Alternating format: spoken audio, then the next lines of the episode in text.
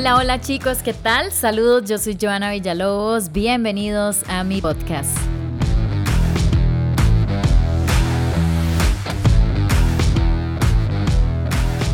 Hoy vamos a hablar acerca de la polémica de esta semana en el país, que creo que es importante hablarlo, es importante discutirlo con todos los que van a escuchar por acá. No se trata meramente para ofender a la muchacha o para tratarla mal o lo que sea, va más bien enfocado a su discurso bastante discriminatorio acerca de los outfits de las mujeres en picnic. Los pongo en contexto si no saben, bueno, pues una chica en su cuenta de Instagram que tiene 30 mil seguidores va a hacer unos stories manifestando su molestia acerca de los outfits de diferentes chicas en el festival, alegando que hoy en día no no se necesita enseñar nada para ser una dama. Ella estaba preocupadísima por lo chingas que andaban las mujeres en picnic. Incluso se dejó decir que las mujeres que enseñan de más no llegan a ser unas damas. Hizo comentarios como, ¿cómo no les da vergüenza andar de esa forma? Es importante hablar esto porque mae, en pleno 2022 me parece realmente impactante que alguien ya adulto exprese estos comentarios en una red social. Es realmente vergonzoso.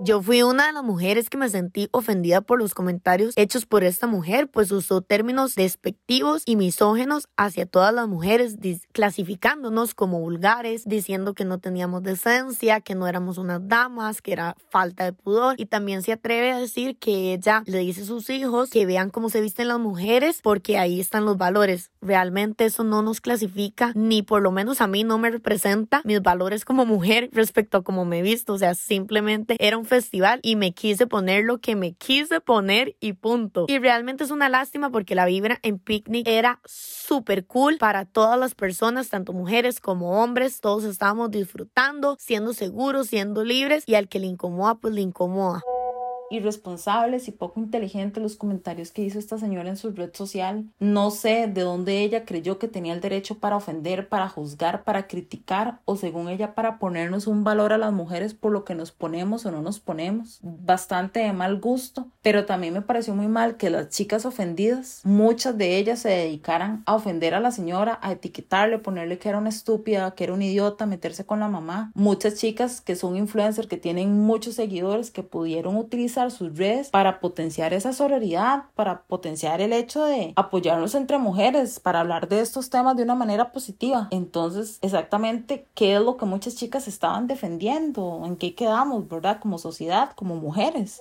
Nuestro valor como mujeres va más allá de nuestra forma de vestir y no lo determina el tipo, ni el tamaño, ni la forma de las prendas que estemos utilizando. Por lo que en estos tiempos me parece totalmente inaceptable tener que nosotras como mujeres recibir, escuchar, aceptar y respetar este tipo de opiniones, que lo que hace es justificar los diferentes tipos de violencia que con los que hemos estado lidiando por años y refuerzan comportamientos machistas, refuerzan esos roles estereotipos de género y me parece que lo que tenemos que hacer cuando pasan este tipo de cosas, no normalizar este tipo de comentarios y educar a nuestros hijos e hijas que el valor de una persona o la cantidad de respeto que se merece una persona o una mujer en este caso no lo determina su forma de vestir. Y si en algo estamos completamente de acuerdo es que venimos de una sociedad patriarcal desde hace muchos años. Realmente en mi infancia no recuerdo que mi mamá o mi papá me dijeran no te pongas esto porque te van a estar viendo. Esto lo aprendí ya adolescente que todos sabemos que en Costa Rica las mujeres tenemos que andar realmente tapadas no para darle gusto a los demás ni nada de eso, simplemente por seguridad de nosotras mismas. Pero en un ambiente como un festival en el que todos estamos emocionados de salir después de una pandemia gigantesca de dos años, queremos vestirnos como sea, queremos ir a bailar, queremos ir a disfrutar. No se vale, mae, no se valen estos comentarios, no se vale expresarse así de las mujeres como escuchamos el audio de esta chica. Hubo muchísimas, muchísimas mujeres ofendidas por estos comentarios, porque más allá de eso, yo les digo, uno como persona se puede expresar hacia un tema, puede dar su opinión, pero es que ella no dio una opinión, ella no tiene el derecho de juzgar de forma tan despectiva y machista lo que cada una de las mujeres quiere mostrar o no. Bueno, desde que yo estaba en infancia, mis hermanas y yo crecimos en un hogar donde el patriarcado era el pan de cada día. Esas conversaciones donde era bien visto que la mujer fuera sumisa, donde no hay que ser sobrada, donde hay que cuidarnos en la forma de hablar, no es bien visto que una mujer dé opiniones o hasta, digamos, nuestras vestimentas. A nosotras nos acostumbraron a vestirnos de una forma súper tapada y mi mamá siempre decía, bueno, es mejor ser es deseada que no sobrada y si usted se pone un chorcito tiene que taparse arriba y si usted usa una camisa de tirantes pues tienes que usar un pantalón largo abajo. Quise como más bien explorar y romper un poquito o esas cadenas que yo venía arrastrando desde muy pequeña. Tomé la decisión de cambiar un poco mi vestimenta y hacerme un poco más femenina, ¿verdad? Igual sentirme más bonita, más coqueta y bueno, se me volteó la tortilla y todos los comentarios que yo hice en mi pasado pues comenzaron a recaer a mí. Bueno, ahora yo trato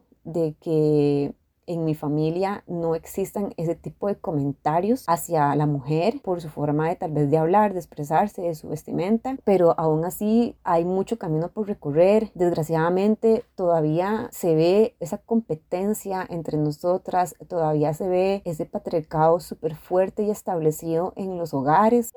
Nadie tiene el derecho de juzgarnos y minimizar nuestro valor, mucho menos por algo tan superficial como la ropa. Y ya superemos esa tontera de que las recatadas sirven para casarse y las zorras para coger. Somos seres humanos completos, complejos, que no nos dividimos solo por dos cosas. Somos seres inteligentes, valientes, luchadoras, para que nos vengan a dividir de esa forma.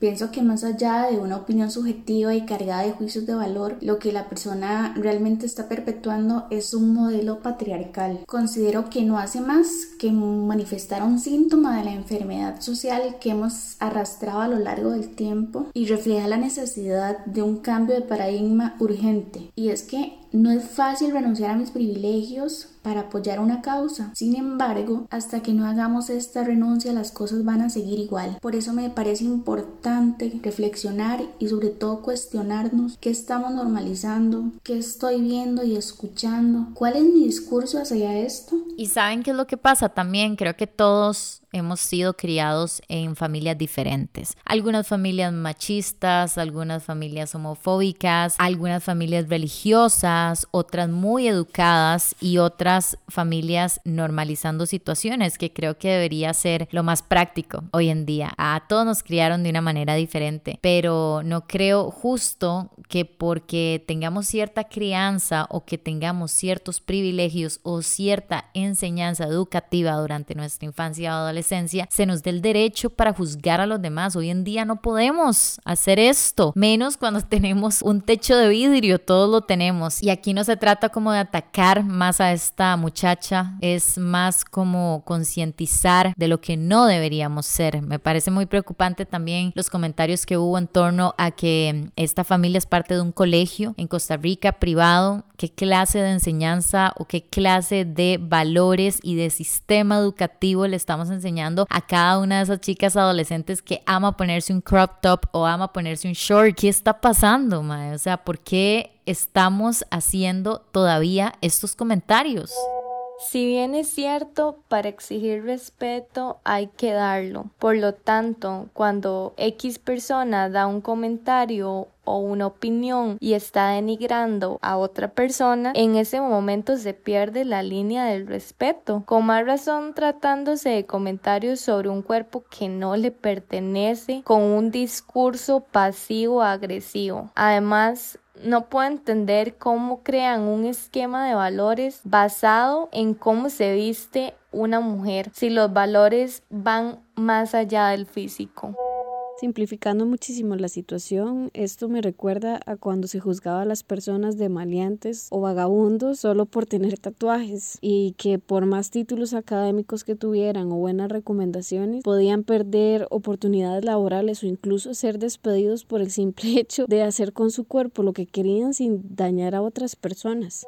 Muchas veces herimos a otras personas por ignorancia y no por maldad. La verdadera decencia no tiene que ver con nada externo. Ser decente es respetar al otro, es ser sensible ante sus necesidades, no sentirse por encima de. Ella no está por encima de nadie, solo por andar más tapada. Uno de los mejores negocios que he encontrado en la vida es el sentirme feliz por los otros. Qué lindo que estén entusiasmados por el festival, buenísimo, solo se vive una vez. Es bueno ser amable porque la vida es un espejo. Con respecto a decirle a mi hijo cómo es aceptable que se vista una mujer, es algo que nunca haría. ¿Por qué voy a limitar a una persona que está empezando a vivir con mi percepción de algo tan personal y además tan retrógrado. Parte del bienestar social es poder coexistir en paz con todos y no solo con los que a mi mamá le parezcan. La empatía, la compasión, la inclusividad y el amor fraternal siempre van a estar por encima de cualquier falso compromiso social. El comentario de los hijos me pareció realmente reprochable, ni siquiera lo quiero volver a repetir porque me parece avergonzante. Hoy quise invitar a la psicóloga Graciela González, que Graciela se cesó del tema en sus redes sociales y quise preguntarle a Graciela cuál es el problema, de dónde viene la situación de que alguien con seguidores en redes sociales haga este tipo de comentarios. ¿Cómo nos perjudica a nosotros como sociedad? ¿Cómo perjudica a los adolescentes, a los niños, a las mamás que tienen adolescentes o a nosotras las mujeres que quisimos ir vestidas con una tanga o un bikini al festival? Sucede que este, todas estas personas que tienen como comunidades muy grandes o grupos de seguidores muy grandes, ¿verdad? No miden que así como tienen esa cantidad de seguidores, así va a retumbar su mensaje. Entonces, por ejemplo, en las afirmaciones de esta mujer, recuerdo una muy, muy delicada donde ella decía que ella le decía a sus hijos varones que se fijaran mucho en cómo se viste la persona porque dice mucho de ellas, ¿verdad? Yo puedo perfectamente ser una persona que anda en shorts, en sandalias, en camiseta, con gorra en la calle y verme muy despreocupada como si no tuviera mucho que hacer y ser una empresaria exitosa, ¿verdad? Estas son ideologías bastante retrógradas que vienen desde este, construcciones de la sociedad muy limitadas, incluso hasta machistas, porque ella habla de que le dice a sus hijos varones. Nosotros estamos constantemente tratando de educar a la gente a no hacerles creer que el valor de ellas tiene que ver con la imagen que proyectan digamos visualmente, sino que más bien tiene que ser por sus esfuerzos, por sus logros, por las personas que son, por la manera en que aportan a la sociedad. Es importante que las personas comiencen a entender que estas ideas, ¿verdad? De que el respeto y el valor se ganan por como yo me veo, realmente no aportan nada positivo a la sociedad, al crecimiento de las personas o incluso a, la necesidad tan grande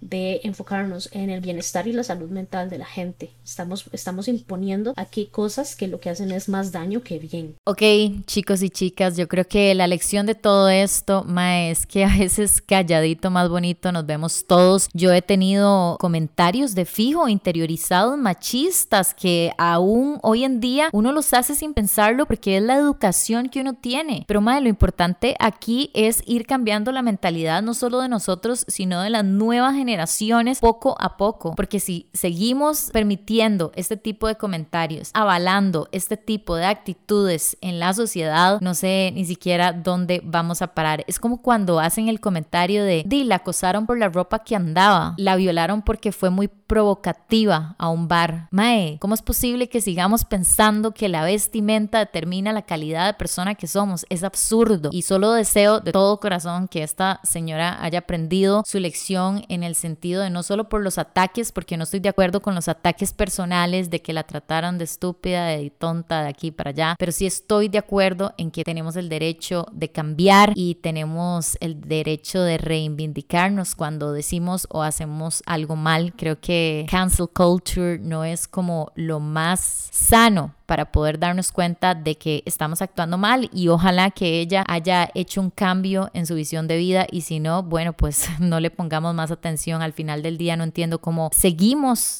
dándole seguidores a personas y a plataformas que en vez de ayudarnos a avanzar, nos estancan o nos llevan hacia atrás con comentarios tan machistas retrógrados y poco educativos como este. Yo soy Joana Villalobos. Bueno, ojalá que sigan habiendo muchas polémicas para hablar, discutir y debatir sobre temas que realmente son relevantes. Que la pasen bonito y nos escuchamos en la próxima. Chao.